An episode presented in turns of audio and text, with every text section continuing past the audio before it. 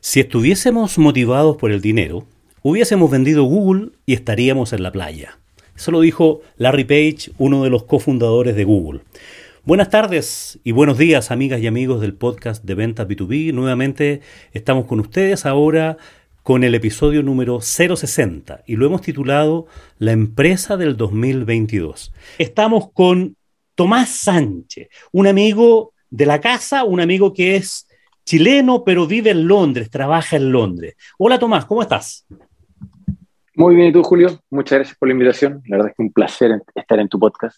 Encantado, pues, Tomás, que haya aceptado la, invitación, para que conversemos acerca de la evolución de la empresa y su rol en la sociedad. Ese libro, ese libro que aparece en tu, en tu LinkedIn. ¿De qué se trata el libro, Tomás? El libro Public Inc., para quien esté interesado, es un libro que justamente cuestiona el paradigma clásico de la empresa. A mí me pasó que siendo consultor los últimos 15 años, me di cuenta que los, los clásicas definiciones de cómo entendemos una empresa en términos de su estrategia y su organización, como que habían quedado obsoletos versus lo que yo había estudiado en la universidad mucho tiempo atrás. Y, buscando una nueva definición o, o, un nuevo entendimiento sobre él o sobre ella, es que llego a, esta descripción o este análisis, esta reflexión en el libro, y a su vez, eh, mirando hacia adelante, cuál es el rol que juega la sociedad. Entonces, buscando responder estas dos preguntas rapidito, yo diría que la primera pregunta sobre la concepción de la empresa es que deja de ser concebida como una organización cerrada y pasa a ser un sistema abierto, donde antes estaba meramente eh, dedicada o abocada, o mejor dicho, el, relato era que estaba solamente dedicada a ser rentable y em, el propósito actual tiene más que ver con, causas que, buscan resolver temas de la sociedad. ¿bien? Oye, Tomás. Y sobre la segunda pregunta, dime.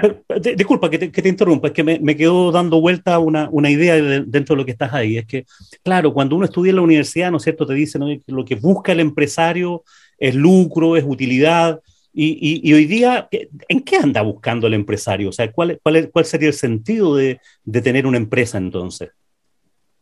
Es que lo que pasa es que pasan muchas cosas, porque el empresario busca, pero también la sociedad o el mercado te aprieta, ¿bien?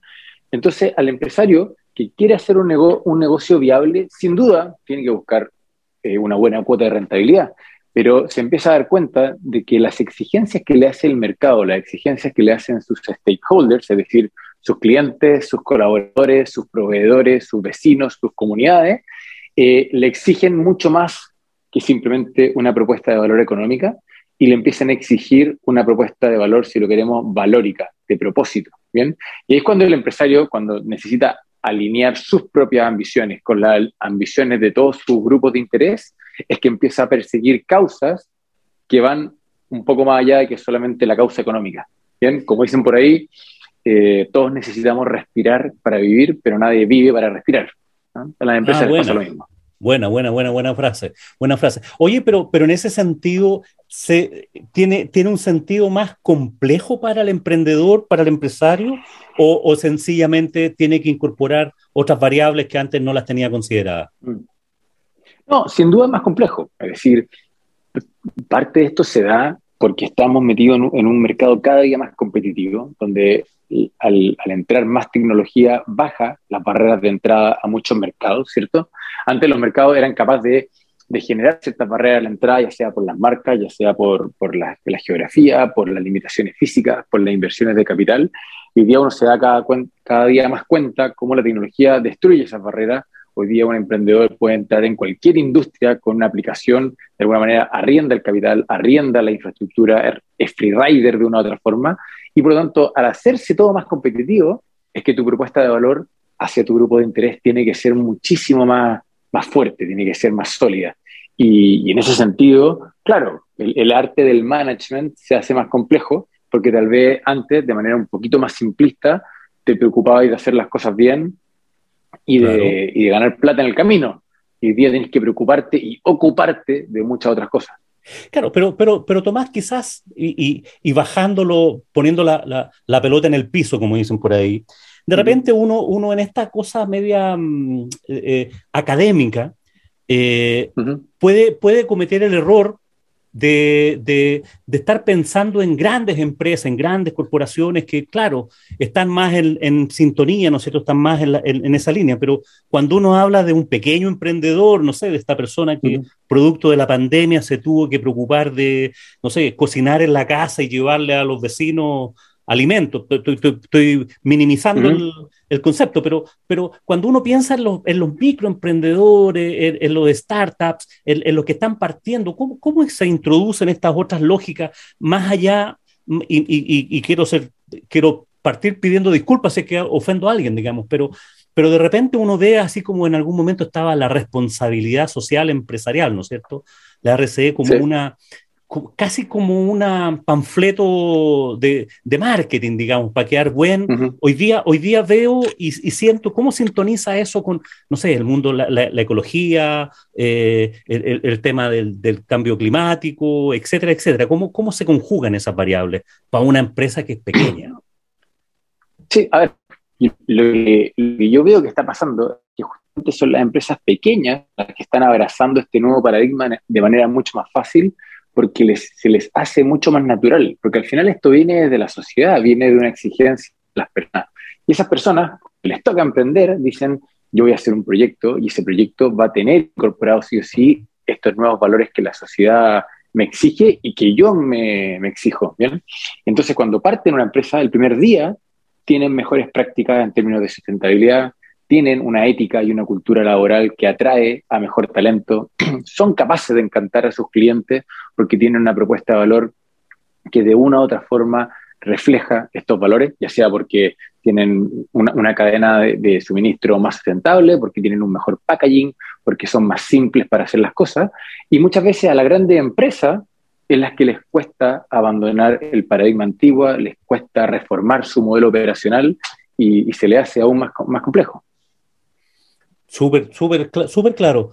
Oye, ¿y, y, cómo les está yendo a las empresas? Porque con, con todo esto, por ejemplo, de la, de la, pandemia y que estás hablando de la, de la cultura organizacional, en estas pequeñas empresas que, que, hoy día se acostumbra, hay mucha gente que estaba en conversaciones las últimas semanas con, con empresas donde no se conocen entre ellos, eh, porque surgieron en encierro, en pandemia, por lo tanto el concepto, por decirlo así, de cultura organizacional, de camiseta, es más difícil de, percibir, ¿o no? Sí, sin duda. La verdad es que ha sido un, una tremenda, un tremendo desafío para muchas empresas, para muchas personas. Las mismas personas lo sufren mucho cuando no son capaces de sentirse fácilmente parte de un equipo.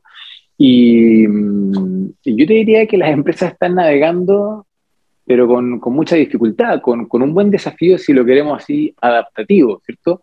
Tienen que aprender a jugar en un nuevo escenario, tienen que aprender a operar de una manera diferente, las personas tienen que aprender a generar vínculo y confianza a través de, una cámara, ¿cierto? Y, yo te diría que están saliendo jugando, ¿ah? pero no sin dificultades, que bueno, de nuevo, eh, creo que, que, es todavía muy temprano para ver cómo va a funcionar.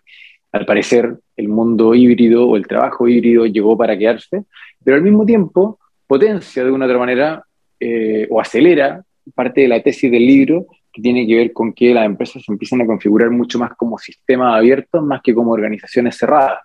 Uno, uno en el fondo empieza a ver cómo fácilmente uno es capaz de tener proveedores o tener eh, empleados en cualquier lado del mundo y no necesariamente en una organización formal y cerrada con contratos de trabajo rígidos, sino que todo el mundo funciona de manera mucho más contingente, eh, on demand, ¿cierto? Y, siendo más creativo, por decirlo, en la arquitectura de la empresa. Oye, y, ahí, y ahí, particularmente en el caso de Chile, bueno, y en la mayoría de los países latinoamericanos por lo menos, el tema de la legislación laboral, en esta cosa de proteger los derechos del trabajador, nos juega un poco en contra en este sentido, y no digo que se vaya a abusar, ni mucho menos, sino que la propia legislación te obliga a cumplir con una serie de protocolos y rigideces que, que no facilitan, digamos. En lugar de, siento yo, en lugar de proteger, no sé, no sé cómo lo ves tú, en lugar de proteger al trabajador realmente, pensando que es un ser eh, desvalido y que necesite mm. esa ayuda, un poco de hace un par de, una conversación de hace más de un siglo, digamos, pero en la práctica pone, pone más dificultades. ¿Qué, cómo, ¿Cómo lo ves tú eso? No, sin duda. Yo, creo que la, legislación laboral está muy desactualizada, está obsoleta. Eh, es una legislación que sigue pensando de que las empresas son todas fábricas grandes, donde hay que cuidar al trabajador de que, de que no le caiga un fierro en la cabeza, ¿cierto? Claro, y, los accidentes laborales. está preocupado, por decirlo así, de, la negociación sindical, donde de alguna manera en la clásica figura antaño del 1800 eh, se levanta el sindicato en contra del, del gerente. Y si bien no quiero negar, obviamente en muchas empresas hay situaciones de abuso, eh, de la misma manera que muchas veces en otras situaciones hay empleados que no se la pega. Em, para no caricaturizar el tema y, yendo a lo, más, a lo más concreto, pasa hoy día de que una empresa que quiere crecer eh, se encuentra con una serie de restricciones laborales que no se ajustan a los tiempos de hoy. Entonces, el, el código laboral su, su, contrato, por decirlo así, por defecto, es una persona que trabaja en un lugar físico 45 horas a la semana. Y nos damos cada día cuenta más de que las personas no quieren trabajar así, no quieren trabajar para un solo empleador, no quieren trabajar en un solo lugar físico y por lo tanto, y, también en un mundo súper cambiante, no necesariamente van a ejecutar la tarea para la que, para la que fueron contratadas eh, el, primer día, ya sea porque cambian las necesidades de la empresa, porque cambian, eh, porque cambian las aspiraciones de esa persona. Entonces ahí, de nuevo, eh, entramos a que tenemos un diseño laboral que está hecho para una persona que la, la contratan en una gran fábrica para apretar pernos y nos damos cuenta que hoy día a una persona la contrataron ya sea para diseñar algo en una empresa y el día siguiente se dio cuenta que le gustaba vender, se dedica a ser vendedor y al día se da cuenta que es bueno vendiendo y se transforma en un supervisor de venta. Y eso también lo puede hacer desde su casa, lo puede hacer desde la playa, lo puede hacer para dos empresas en paralela, una un rubro y otra del otro. Y esa flexibilidad hoy día no está em, recogida en la, en la legislación laboral. Dicho eso, sin tener que, vulnerar al trabajador de ninguna forma. Es decir, tenemos que ser capaces de, proteger a las personas de igual forma, pero dándole toda esta flexibilidad que el mercado necesita. Claro, si, si en ese sentido iba, a mi reflexión, en el sentido de que, claro, estas leyes laborales, digamos, estas camisas de fuerza que ponen, y con justa razón probablemente, pero a comienzos de, de siglos pasados, digamos. Entonces, hoy día vivimos en un mundo, no sé, yo me junto con cabros de 25 años, 30 años, que están formando su empresa y que, como te digo, tienen socios en, en, India, eh, tienen otro por, por, otro lado y tiene una persona que hace de community manager en, no sé, en Chimbarongo. Eh, o sea, tienen, tienen, una serie de formación y son empresas y cada vez, y ese es un tema que también me interesa que, que lo toquemos. Observo, no, no, no, lo voy a decir yo, digamos que cada vez las empresas son más pequeñas. O sea, tenemos estas macro, tremendas empresas mundiales pero son mm. pocas cada vez, cada vez más. La mayoría de las empresas, por lo menos en Chile, que yo veo son emprendimientos de una, dos, tres, cuatro, cinco personas, no, no más que eso. Eso se está dando así. Mira, no tengo el dato duro para decirte que eso es una tendencia. Sí, tengo dos datos duros que yo lo encuentro un poquito más preocupante. A ver. Primero es que las empresas pequeñas en general son mucho menos productivas que las empresas grandes. Eso midiéndola de alguna manera por ventas por trabajador. Bien, entendiendo que muchas de las empresas grandes tienen una buena cuota de capital, al final del día también eso refleja la cantidad de valor que se puede generar por persona y eso es preocupante cuando uno ve, y acaba el segundo dato, de que el Producto Interno Bruto que generan las pequeñas empresas en Chile, según cómo está el precio del cobre, varía entre un 16 y un 20% del Producto Interno, lo cual es muy poco, porque seamos conservador con el otro número, de que la mitad de las personas trabajan para una pyme. O cuando la mitad de la población trabaja para el 20% del output o de la producción, ahí te explica por qué tenía un, pedazo de la población más vulnerable. Y justamente las empresas, en la medida que crecen, y esto no es un fenómeno de Chile, esto es algo que pasa en Estados Unidos y, y en Europa también, son capaces de tener mayor economía de escala y son más productivas. ¿bien? y, por lo tanto también son, son capaces de, pagar mejores sueldos y son capaces de articular todo un ecosistema de valor en torno a ellas. Entonces, yo creo que hay un tema importante de cómo somos capaces de hacer que las empresas no solamente nazcan, sino que también crezcan. Ahí, ahí justamente quería ir, Tomás, buen, buen, buen punto, porque por lo menos los últimos números que vi hace algún tiempo decía que el 90% de las empresas cierra antes del quinto año. O sea, solamente un 10% de las empresas que se crean sobreviven al quinto año. ¿Dónde crees tú que radica? No sé si tienes alguna información de cuáles son las causas de eso y cómo se podría subsanar. Mira, yo creo que hay dos principales causas y una tercera que es un poquito más secundaria. La secundaria, para partir por ahí, que es la típica, es que dicen toda la burocracia en torno al emprender. Y es cierto, hay burocracia, pero no necesariamente hay más burocracia que en muchos de los países desarrollados o, otros vecinos latinoamericanos. Es decir, em, emprender es difícil y complicado en todos lados del mundo y de hecho yo diría que en Chile, en, varias etapas de la cadena, no es tan complejo. ¿bien?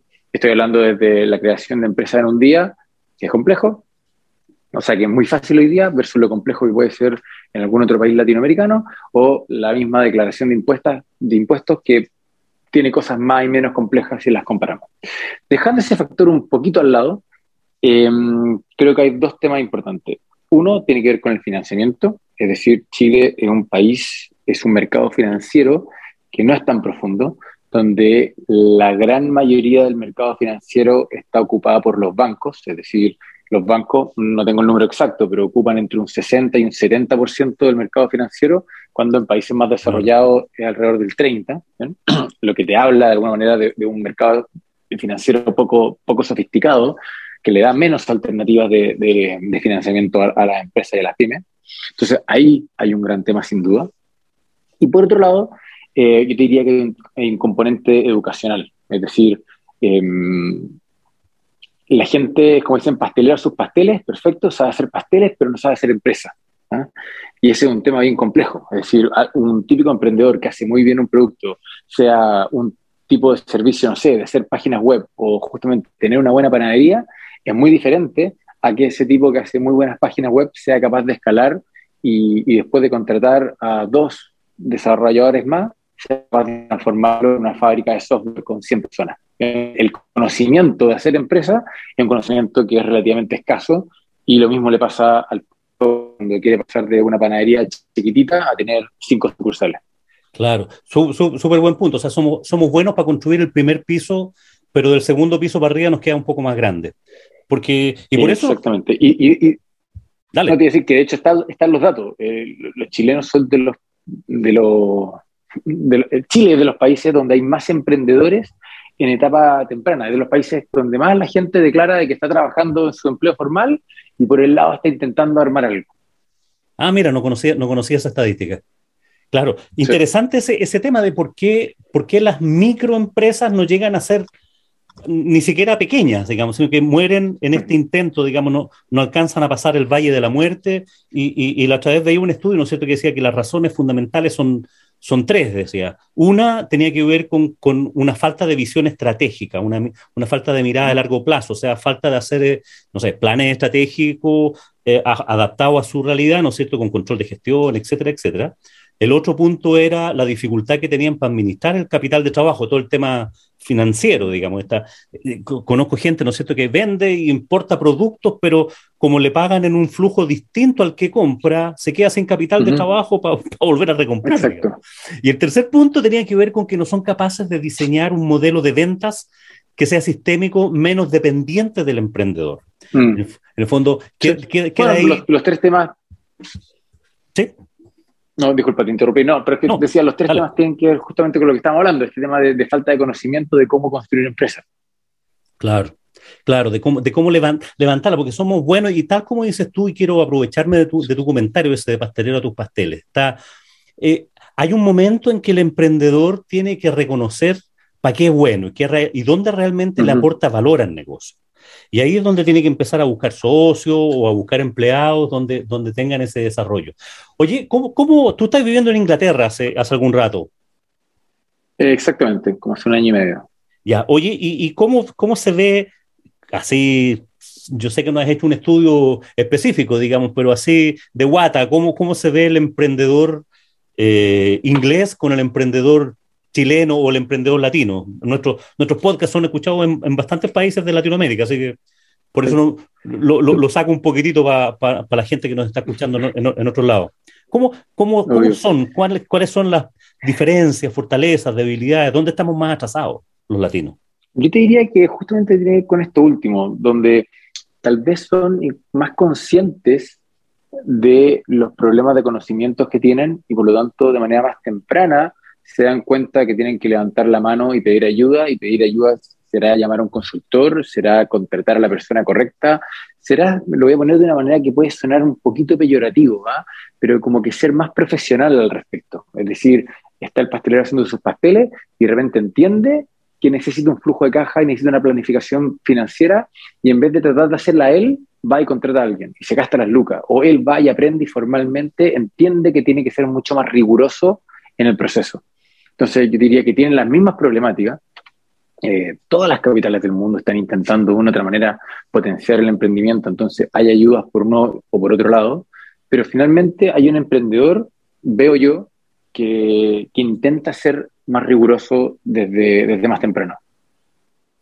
Ya, más, más profesional, o sea, metiéndole más cabeza al proyecto, porque yo he visto acá en Chile existe una cantidad enorme de ayuda a emprendedoras, startups, programas de televisión, universidades, incubadoras, eh, Capital Ángel, estamos aprendiendo a, esos, en esos términos pero sigo mm. viendo que la mayoría de los emprendimientos tienen que ver con cuestiones no, no, no están pensando en ser, bueno, algunos pocos, digamos, están pensando en ser unicornios, ¿no es cierto? Pero otros tantos están emprendiendo con cuestiones bastante tradicionales, una panadería, una fábrica de zapatos, eh, el tema, o una viña, o, algo menos menos disruptivo, por decirlo así, que, que también es un tremendo mérito. ¿ah? O sea, no, no podemos vivir...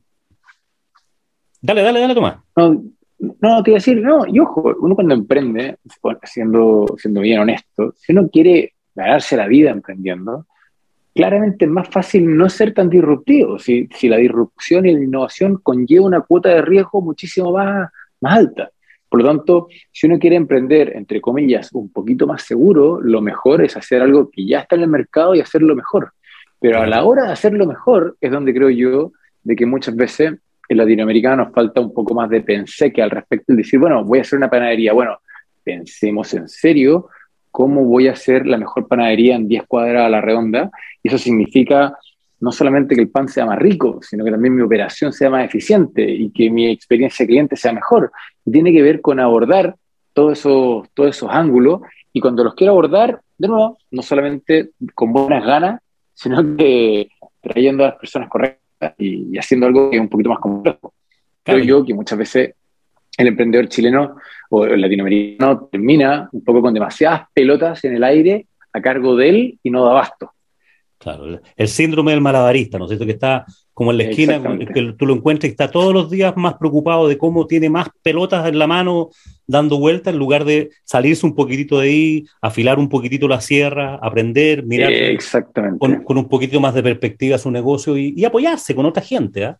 Fíjate que uno, uno de los temas que yo siempre he insistido en, en los podcasts es que todas las empresas, aunque sean empresas unipersonales, tengan un gobierno corporativo. El nombre suena muy rimbombante. ¿ah? Pero de repente, si uno se organiza con algún amigo, con algún estudiante, con algún profesor, con algún mentor, no, no necesariamente un director hiper eh, sofisticado, digamos, pero con, con, gente que te ayuda a mirar tu negocio una vez al mes, mirar un poquitito afuera cuáles son los compromisos, que haya un poquitito más de esa accountability del, del emprendedor con, con, su directorio. Eh, yo soy de esa idea, digamos, de, que, de, fomentar eso, esa, esa, mirada un poquitito más, más estratégica. Y ahí es donde me encuentro con que están la típica respuesta, no tengo tiempo porque estoy, estoy ocupado haciendo pan, digamos. O sea, no, no, no me digas que compro un horno. No, entonces se, tiene que hacer el tiempo y ahí también, mira, a ver, voy, a hacer un ejemplo como bien gráfico, ¿ah? y que le pasa a empresas incluso un poquito más grandes de cinco personas. Yo he visto muchas veces empresas que están facturando buenos niveles de facturación y de alguna manera el gerente general y dueño no termina nunca de animarse de ir y gastarse las lucas en contratar a un buen gerente de finanzas. Y sigue, por decirlo así, como al 3 y al 4 con un departamento de contabilidad bien desordenado. Y ese, desorden, exactamente, no, y llevar la contabilidad al desde. Y ese, mm. y ese desorden, como tú bien decís, el no tener de, el no tener un buen calce entre flujos de un lado y el otro, se termina generando un, un desorden, por ese desorden termina pagando eh, más costos financieros de los que debería pagar y tiene todo un problema. Y después pasa exactamente lo mismo si es que el día de mañana estoy preocupado de retener a los clientes, contratar a una persona exclusivamente dedicada a la lealtad a los clientes y no lo hace. Lo sigue intentando hacer el 3 y el 4 pensando en que está ganándose dos pesos más en el corto plazo, pero está sacrificando muchísimo más en el largo. Sí. Insisto, y lo estoy hablando en, un caso cuando son empresas que son medianas y que por lo tanto pueden de una otra manera eh, tomar esa decisión financiera. claro. Claro, estoy de acuerdo contigo. Si uno puede entender que un emprendedor que está partiendo, una persona que, no sé, un, un, un, programador web, claro, está partiendo con su negocio y está, está, buscándose algunas cosas como freelancer, está buscando clientes, claro, no le da para pensar en una cosa tan sofisticada. Pero, pero cuando ya estás hablando de empresas ya relativamente medianas, que tienen su nivel de facturación, su prestigio, tienen empleados, tienen otras responsabilidades, no, no dan ese paso. Pero bueno, no, no, no nos cansamos de, predicar eso, Tomás. y, ese, y ese es un poco el, sentido de nuestro podcast, de aportarles valor a los emprendedores, a los vendedores, gente que está en el mundo de los negocios, particularmente en el mundo B2B.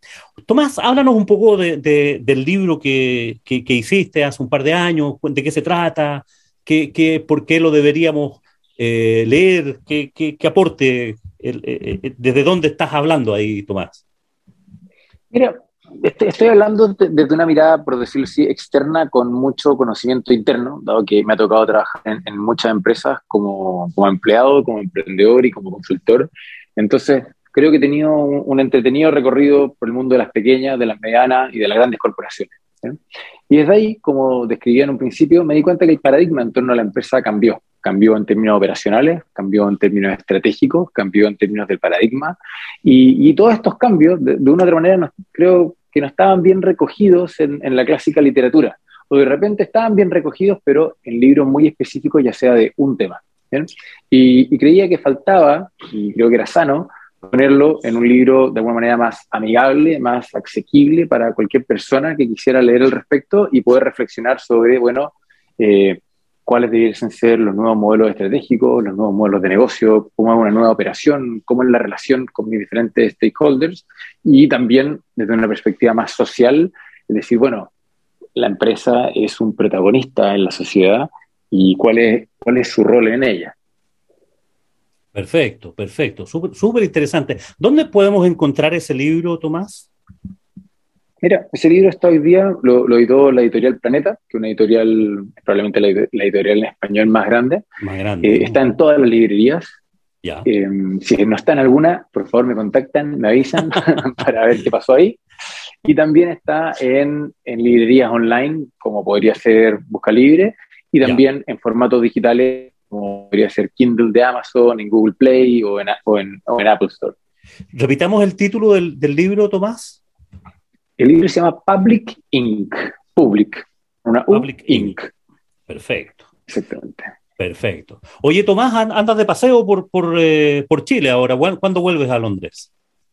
Exactamente. Eh, en teoría, vuelvo este fin de semana a Londres. Estamos ahí con un par de temas. No, no estoy seguro si vuelvo este fin de semana, tal vez me demoro un poquito más, pero viene un par de semanas justamente por, por fin de año, Navidad y todas esas cosas. Ya, a ver si te dejan entrar, porque parece que el COVID está pegando muy fuerte. Sí, pero todavía no está tan terrible. La verdad es que de repente las noticias son un poquito más alaracas de lo que está en realidad. Claro, pero, pero pues, hoy día hablaban de un millón de contagiados en Estados Unidos, por ejemplo, en un día. Entonces... Sí, Estados Unidos está, está bastante más serio, pero, pero Inglaterra por el minuto, si bien ha anunciado un par de medidas que son un poquito más precautorias de lo que estaban un mes atrás, todavía no es nada tan serio o tan restrictivo como estaban un año atrás. Sí, sí, no, se ha ido, ha ido menguando esta, esta cosa de, la locura. Aparentemente estos, estos bichos se transforman en, menos, menos letales, pero sí más contaminantes. Pero bueno, no, no nos vamos a ir por esa, tenemos harta información de eso, así que no, no, nos vamos a ir por ese lado, Tomás. Tomás, Exacto. Una, una, una última consideración para nuestros amigos de, que escuchan este podcast ¿qué tú le, darías en, el tema, en el tema comercial particularmente a los que están, eh, a los que son emprendedores? ¿Cómo, qué, sugerencia le harías en, en, el relato comercial de la, empresa. Ya hablamos, ¿no es cierto?, del interés por, por, por, em, temas ecológicos, por los stakeholders, pero particularmente en el tema comercial, ¿qué, tips le darías a, algún emprendedor que nos está escuchando, alguien que tiene alguna micro o pequeña empresa y que está desafiando, de acuerdo a, lo que, a cómo tú lo estás viendo? Yo, yo me iría a algo bien esencial, que tal vez se aleja un poquito de mi libro, creo que tiene que ver con dos temas. Uno, con identificar bien el driver de decisión del cliente, porque lo he visto tantas veces emprendedores que llegan a decirte, mira, este es el pan más grande, que la gente no quería el más grande, quería el más rico, o tal vez no quería el más rico, quería el más saludable, o no quería el más saludable, quería el con más... escuchar, un, escuchar un poquitito más. Escuchar y preguntar. ¿ah? A mí me tocó, siendo emprendedor, que más de una vez yo fui a preguntarle de vuelta a mis clientes y le pregunté, ¿por qué me elegiste? Y se lo preguntaba dos o tres veces para que me, para que me respondiera la verdad, porque de repente, eh, como está ahí en una etapa tal vez media comercial, te dicen que el precio, pero en verdad no era el precio. Y tal vez tenía que ver con la velocidad o tal vez tenía que ver con el servicio. Y, y en ese sentido, yo sí veo mucho emprendedor que sale a vender silla y dice que es la más linda y la gente quería la más cómoda. O al revés. Entonces, yo, diría que es testear una y otra vez cuál es el driver de decisión, entendiendo también que a subsegmentos pueden ser diferentes. Y uno tal vez tiene como cliente dos, tres, cuatro segmentos y cada uno quiere escuchar cosas diferentes. Y si cada uno quiere escuchar cosas diferentes, bueno, eh, ajusta tu producto para darle lo que quiere y ajusta también tu material de venta, tu brochure, tu publicidad, lo que sea, para decirle lo que esa persona quiere escuchar o lo que esa persona le interesa. Ese sería mi primer consejo. Y el segundo tiene que ver con establecer un proceso. Es decir, eh, la venta no puede ser eh, de un emprendedor muy empeñoso, que si bien todos entendemos que todos los emprendedores parten así, con, con una buena capacidad de vender, empeñosos, saliendo a la calle, tocando puertas, mandando mails, en un minuto el proceso de venta, o sea, la gestión de venta tiene que transformarse en un proceso. Y si yo mando mails, tengo que saber cuántos mails mando al día y tengo que saber cuánto me lo responden y tengo que saber a cuántos le hago follow-up y tengo que saber cuántas reuniones estoy haciendo y tengo que tener claro cuáles son todos los pasos para poder medirlo y de esa manera ser capaz de empezar a proyectar cómo le va a ir uno en las ventas y cuáles son los botones que tengo que cambiar para mejorar esa, esa venta. Pero si no tengo un proceso definido y medido, eh, es imposible hacerlo. Claro, eh, súper súper bueno tu, tu, tu tips, eh, Tomás. Claro, porque normalmente se hablaba, ¿no es cierto?, de que esta cosa, tema de venta es un poco más artística, que había que nacer vendedor y la forma de vender es tal o cual.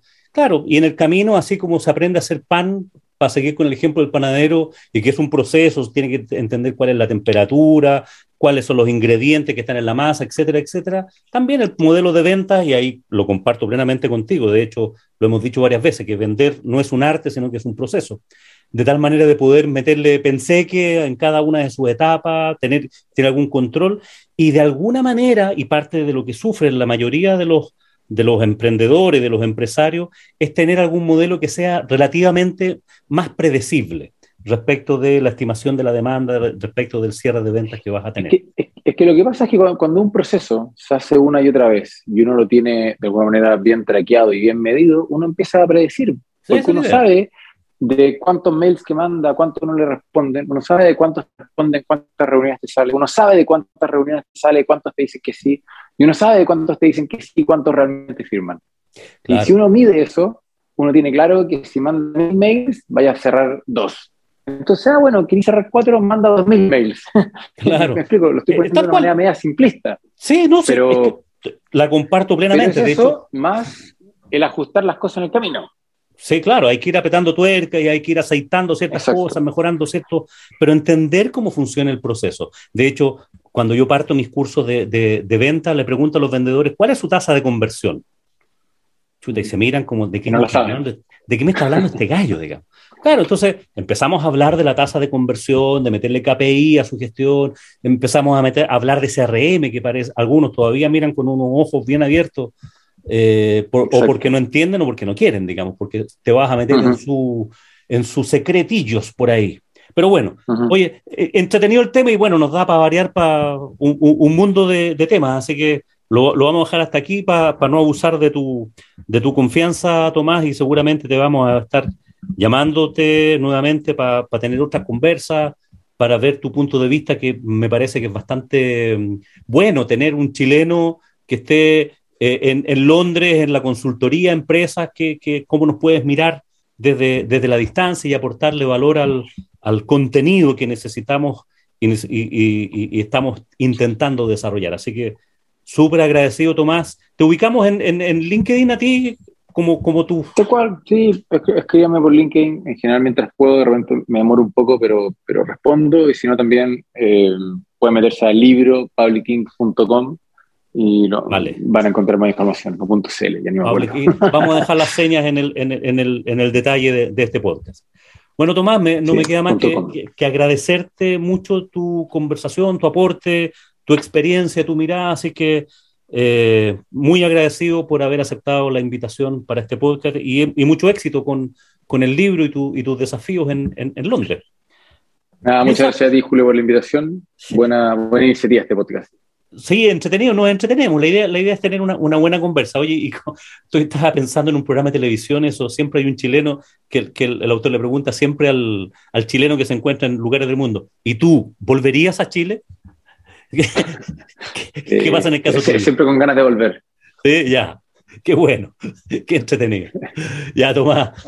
Agradecido, un, un, gran saludo y a todos nuestros auditores, gracias por estar ahí. Como siempre, que tengan un muy buen día y por supuesto que tengan muy buenas ventas.